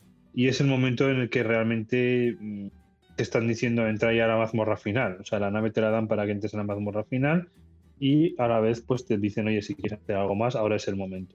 Ahí es donde realmente empieza el juego para las personas que quieren encararse contra estos jefes, contra estos super jefes, para los que quieran recoger todo lo que no han recogido hasta el momento y bueno, y, todo. O sea, realmente es la última ocasión que se tiene para, para terminar de explorar y todo lo demás en sí eh, es un momento raro porque eh, el juego te ha dado una inercia.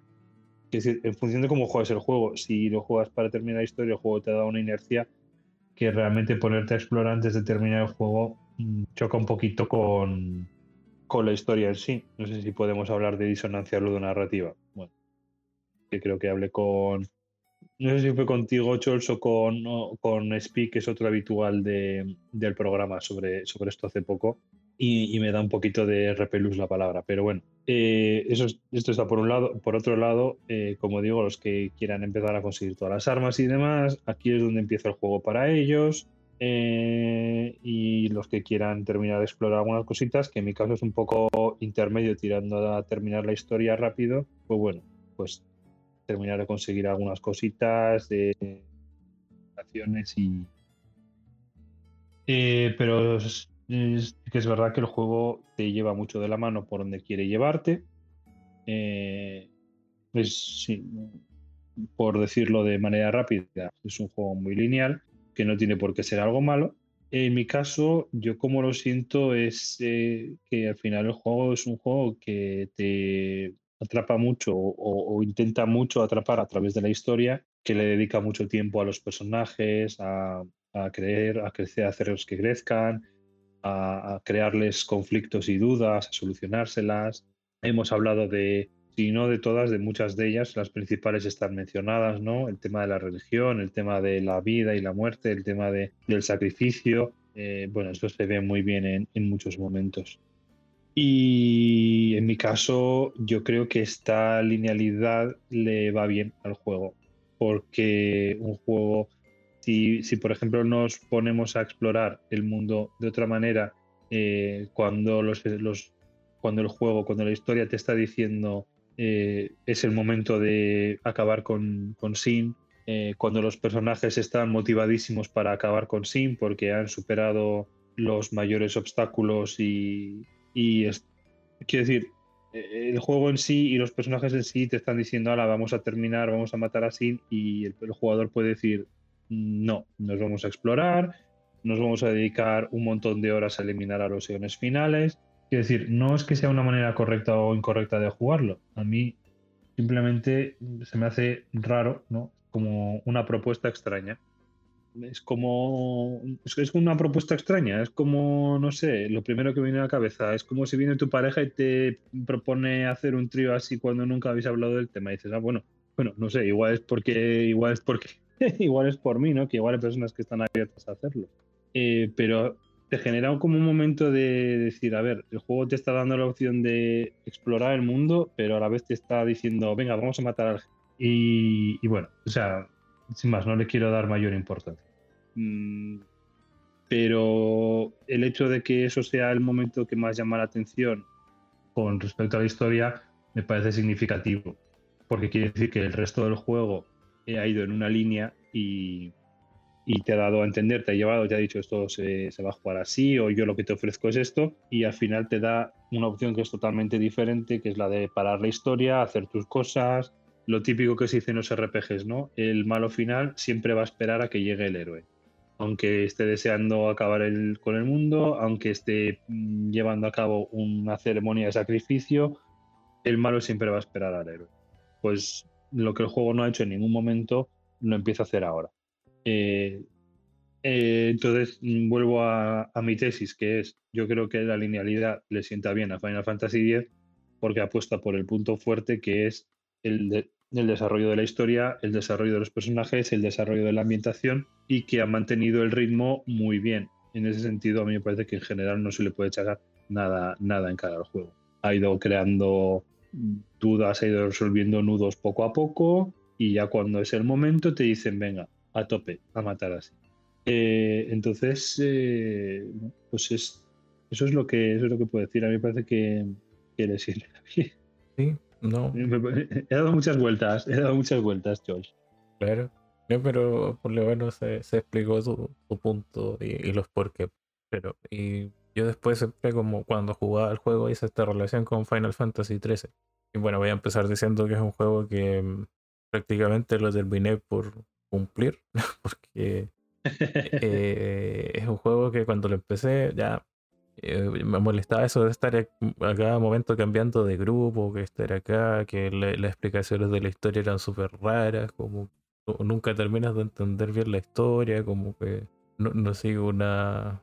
No es como Final Fantasy X que te, te, presenta todo así como bien ordenado y este momento de esto y tal cosa. Ya no, Final Fantasy 3 es como que intenta disparar por todos los lados cuando teniendo un mundo muy bueno, una mitología muy buena, etcétera y eso se superpone que el juego es súper, eh, de pasillero y que el combate, por ejemplo, no es tan ágil como Final Fantasy X. Es como que necesitas, tú juegas a que eh, romper una barra en los personajes y para eso tienes que ejecutar de cierta forma tales ataques y a la vez cubrirte de los ataques de ellos. Y tienes que estar constantemente cambiando como el modo de ataque de los personajes. Y, y eso, claro, Si tú lo dices así, igual no suena tan mal, pero la ejecución... Es que no suena tan mal dicho así. Sí. La ejecución es, eh, no es buena. Eh, simplemente no, es buena.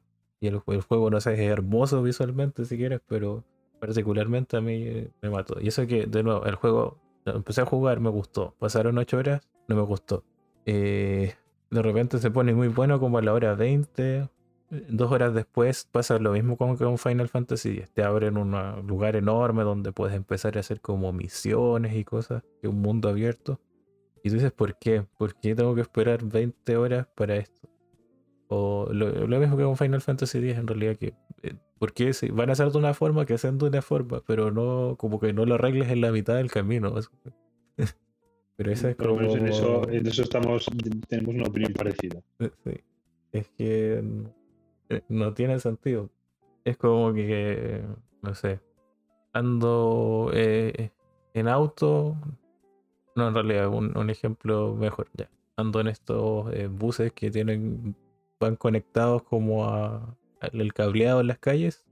Y voy llegando al final del recorrido y se desconecta y empieza a andar en ruedas y se va por otro lado. Es como una cosa así.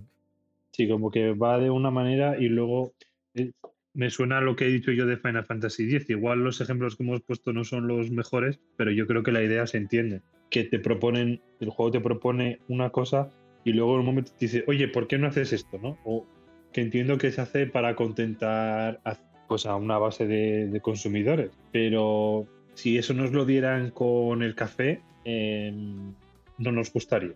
Imagínate que te dan una taza de café y cuando, y cuando has, te has bebido el 60% del café, eh, imagínate que te quitan el azúcar o te lo echan para la gente que no que lo ha pedido sin azúcar. Y dices, eh, no, tío, o sea, a ver, yo estoy tomando esto porque a mí me gusta si el café no me jodas ahora, porque me estás es un poquito esa misma idea, ¿no? Que no tiene por qué estar mal. Bueno, no gusta, pero no tiene por qué ser algo malo. Es, otra forma de hacer. Pero hay que, hay que tener en cuenta que si lo hicieran de, en otros, en, según qué cosas, pues no, no, sería. Obviamente el mundo no funciona así, no se puede decir, ah, como esto no, no funciona aquí, eh, no puede funcionar en otro lado, no, no estoy diciendo. Pero bueno, pasando de esta eh, situación de, de cómo se aborda la aventura en Final Fantasy X y, por qué no me gusta Final Fantasy 3. Eh, una pregunta. ¿Final Fantasy X es un juego difícil? Wow, pues Buena pregunta. Eh, respuesta corta, no. Respuesta. Respuesta intermedia. Mm, respuesta intermedia en general no, pero tiene momentos complicados. Eh, hay algunas batallas con algunos jefes que son picos, picos inesperados, pero bueno, picos de, de dificultad. Y, hostia, la respuesta larga iría por pensar que es difícil, porque el juego como tal yo no lo recuerdo difícil, pero ostras, me parece que está, ya no sé, tendría que planteármelo, ¿eh? pero lo que estoy pensando es, y, lo insisto, ¿eh? tendría que replantearme y tendría que pensar mucho en lo que he jugado y mi experiencia, pero lo que me viene a la cabeza es, me parece que para lo que el juego quiere plantear, eh, yo creo que la dificultad está, está mm, ajustada, ¿vale? Eh, porque ¿qué sería difícil? O sea, merecería la pena hacer jefes más complicados en Final Fantasy X, añadir cosas más. A mí no sabría decirte, porque afectan a tantas cosas, afectan al ritmo del juego, afectan a las peleas, que las peleas puedan acabar rápido porque los enemigos caigan en, de un solo golpe es bueno, es malo, es difícil, es fácil. Hostia, le da un ritmo, ¿sabes? Al, propio juego. Eh, quizás te interrumpan más porque te pueda molestar porque es una interrupción para batallas de 3-5 turnos, vale, lo puedo entender. Pero hacerlos más largos no sé si ayudaría porque interrumpen mucho todo el desarrollo de los personajes, todo, toda la distancia entre la historia.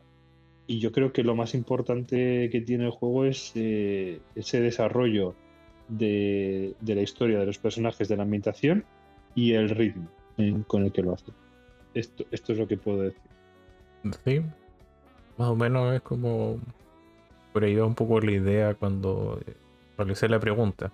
Bueno, yo particularmente encuentro que mm, Final Fantasy X es el tema de dificultad es muy intuitivo en, en cómo tienes que enfrentarte a los enemigos. De hecho, como que te va dando tips siempre. O, bueno, los personajes realizan comentarios en los combates.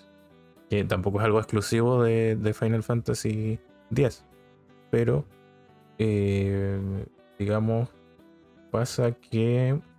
Eh, digamos, si no es un juego eh, difícil la mayoría del tiempo, como tú dices tú, hay puntos donde el juego cambia drásticamente y como que te quiere enseñar de golpe a hacer todo lo que no te estaba exigiendo antes, como a plantear estrategias, a reservar eh, los, los límites, eh, etcétera, etcétera, etcétera.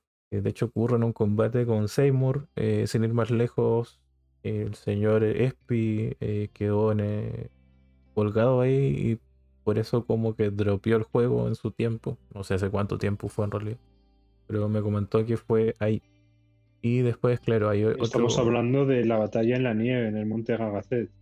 Eh... No. No sé si ese creo que no es el combate difícil. Hay otro. No sé si es el primero, puede ser. Eh... que hay uno en el monte Gagacet hay un combate difícil y hay otro antes en Bebel. No, no, sí, debe ser el de cuando lo matas. Me da la impresión que es cuando, cuando, lo matas es, es, cuando, cuando lo matas es fácil. Mm. A ver, es cuando él invoca Anima. Sí. Y, que aparece con dos dos esbirros de estos. A ver, es verdad que es jodido porque le están curando constant se curan ellos constantemente, los esbirros. Y le curan a él. Sí, pero el tema es que en ese combate, si no me equivoco, lo que tienes que hacer es reservar, parece que una invocación o, algo así, o el límite para cuando está Anima. No, ya me acordé. Tú derrotas a Anima y él te va a empezar a, lanzar este magias eh, plus plus. las magias más fuertes, como da 2. Y lo que tienes que hacer es como haber casteado eso, las resistencias elementales a sus ataques. Si tú no haces eso, y no lo matas el primer turno. No, de hecho creo que tú matas a Anima y te empieza atacando. Te mata al ti. No, no me acuerdo. Yo, yo esa batalla la recuerdo más fácil. En cualquier caso, es una batalla que está en el templo de Shiva, si no me equivoco. Y eso es bastante avanzado el juego. Y por lo que me ha dicho Spi, no ha llegado tan lejos ni de coña. No, no, es el. Cuando estás en. ¿Cómo se llama esta? Guado Salam, ¿no? En Guadalajara no peleas con hechos. No es cuando le propone a Yuna que se case. Ya, y después se ven. Bueno, me acuerdo que es cuando debe ser pre. Pero yo le entendí que quedó ahí, porque me puso a hablar de un jefe, que este, que tiró el pelo azul, eso. Y varias gente he visto que comenta lo mismo con ese combate. De hecho, hay como posts en redes sobre. Y es porque mm, ahí como que la estrategia cambia. Sí, eso es nomás. Es que cómo. El juego no cambia cómo estaban funcionando los combates que eran como más eh, orgánicos. Y que en cualquier caso son picos muy contados. O sea, pueden ser dos, tres peleas, cuatro como muchísimas, sin contar los super jefes, que como tú dices, de repente te, te están diciendo, ¡eh, espabila! Pero de la misma, igual que vienen, se van. O sea, una vez que lo superas, o sea, no se vuelve a, una normalidad, a una tranquilidad y tampoco es un juego que te requiera mucho. Y en ese sentido estoy de acuerdo contigo. Ni siquiera el combate final es tan como difícil. De, de igual te dicen qué hacer. no, más complicado es llegar por cómo es la, la, la, mazmorra. Eh, una cosa de todos modos con, con Spi que eh, no va a escuchar este programa porque lanzamos, porque lo estripamos, pero a mí me ha dicho que, se lo va a jugar para, poder escuchar este programa. ¿eh? Ya veremos si cumple la promesa. Sí, siempre me dice eso. Vamos a ver si cumple o no. Veremos, veremos. Yo todavía, hace, yo tengo otra promesa con él que todavía no, no ha cumplido. ¿eh? Ahí estoy esperando. Ya me imagino cuál. Pero mm, eh, a nivel jugable, eso, hemos estripado mucho del juego. Por si no queda claro, el juego es, juego es divertido de jugar. El juego tiene un buen ritmo. tiene esos momentos que le van a gustar más o menos a las personas, pero es un juego eh, RPG que de verdad eh, recomiendo y que a día de hoy es por, digamos, estas cualidades que algunos no les gustan y otros sí, es bastante llevadero en comparación a decirles, eh, no sé, juega Final Fantasy VII original, juega Final Fantasy VIII, hasta juega Final Fantasy IX. Es un, juego bastante accesible y no tan complicado como de tomar y ponerse a jugar y, avanzar. Em, eh, digamos, antes de, ya ir cerrando esto, eh, mencionar un poco de pasada nomás que eh, bueno, Final Fantasy X fue un juego bastante famoso, ¿no es cierto? En su época. Eh, renombrado, ¿no es cierto? Y, lo sigue siendo, se puede... Claro, por lo que hemos mencionado, sí. Pero a lo que iba con este comentario es que, por ejemplo, ya tuvo una secuela que obviamente cambió bastante eh, algunas cosas que... Y de hecho tiene una base de fans, perdón, no tiene una base de fans, en una base de, detractores bastante grande. Pero eh, obviamente esta secuela viene de una, digamos, coyuntura que vivió este, la, empresa de, de Squaresoft, que ya pasó a ser Square Enix, ¿no es cierto? Se había llevado la bancarrota por la película de Final Fantasy VII y otro tipo de decisiones.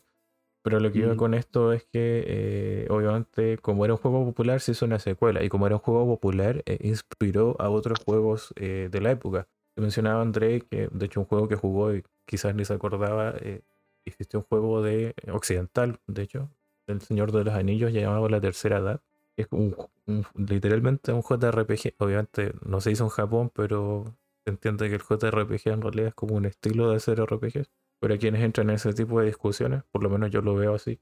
Y, y es literalmente Final Fantasy y es en, no sé, cómo te presenta el mapa, cómo te presenta los menús. Lo único que no tienes es un tablero de esferas. Cómo funciona el combate, lo mismo.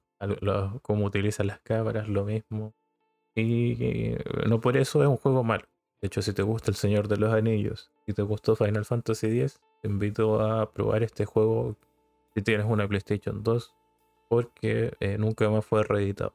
Y eh, por supuesto, si hay un juego que bebe y continúa lo que hizo Final Fantasy X es los Odyssey del creador de eh, Final Fantasy que funciona muy parecido al Final Fantasy X en muchos sentidos tanto en presentación combate pero eh, incorpora ciertas novedades por ejemplo en los combates divide a los personajes en cosa que pasan muchos eh, títulos de rol en una fila, eh, delantera y una fila trasera, que estratégicamente implica que hacen más o menos daño y otras cosas. E incorpora estos ataques, eh, tienes que apretar un botón en un momento preciso para ejecutar un ataque más fuerte o activar el efecto de un anillo que, que, puede servir para, no sé, pasar a que el ataque tenga un poder elemental o otras cosas. Y que de hecho se siente como de una continuación de, este tipo de RPGs en un sistema eh, más potente. En este caso es Xbox 360. Así que, ¿qué opinas de esta influencia de, este juego en el medio, Andrei? Yo, para terminar mis reflexiones con Final Fantasy X, diré que, eh, bueno, Final Fantasy X-2 no existe y por lo tanto no voy a hablar de ello, no voy a hablar de no voy a hablar de no voy a hablar de cosas que no existen. Eh, a mí Final Fantasy X, algo que quería decir, que lo he, mencionado al principio, es eh, cuando lo jugué en su día eh, me parecía un juego muy emotivo, me parecía un juego muy tierno, me parecía un juego que apelaba mucho a los sentimientos, que me parecía un juego muy acertado en general. Y a medida que han pasado los años y ahora que he jugado por última vez para comprobar en qué posición estaba yo con él y en qué posición estaba él conmigo, eh, me he dado cuenta o me he dado cuenta de que no me, no me parece tan emotivo como lo, lo era en su momento. Le he empezado a ver muchas rasgaduras, le he empezado a ver muchos problemas. Eh, la parte de historia no me parece ni tan ni tan para llorar con el final, que sí que es algo que siempre he recordado, que siempre lloraba con ese final, con, esa Yuna que se caía, eh, porque no podía abrazar a Tidus. que me parece un momento muy bonito, no, no quiero quitarle méritos, pero no me parece que llegaba a los niveles ah, con los que yo lo sentía en su día. Eh, mecánicamente me parece eh, que también le fallan, bueno, le fallan, se les ve la, los límites, Y se le ve las, los descosidos a la ropa. No es esa tela que yo pensaba tan, tan perfecta y tan bonita, sino que por los motivos que hemos ido desgranando, por lo menos por mi parte, los que yo he desgranado, y a lo largo de los tres, de, estos tres capítulos, pues eh, no, ya no lo, no, no lo veo como ese gran juego y como ese uno de los mejores RPGs, ¿no? Me parece que es un juego precioso de ver, me parece que es, lo veo como un chaval con mucho potencial, ¿vale? En ese sentido, sí que voy a Lost Odyssey como ese, como digamos, el gran Final Fantasy o el Final Fantasy que nunca ha sido. Lo tengo pendiente en la lista para repasarlo y ver cómo, igual que he hecho con este Final Fantasy X, repasar y ver eh, cómo me siento, cómo ha envejecido él o cómo hemos envejecido con respecto el uno al otro. Mm, pero bueno, a día de hoy me quedo con el recuerdo que tengo, que es el Final Fantasy que nunca ha sido o que nunca ha querido ser. Porque Final Fantasy, tal y como está ahora, la franquicia, para mí eh, no, no, no, no, puede aspirar a, a, una grandeza narrativa, a una grandeza mecánica.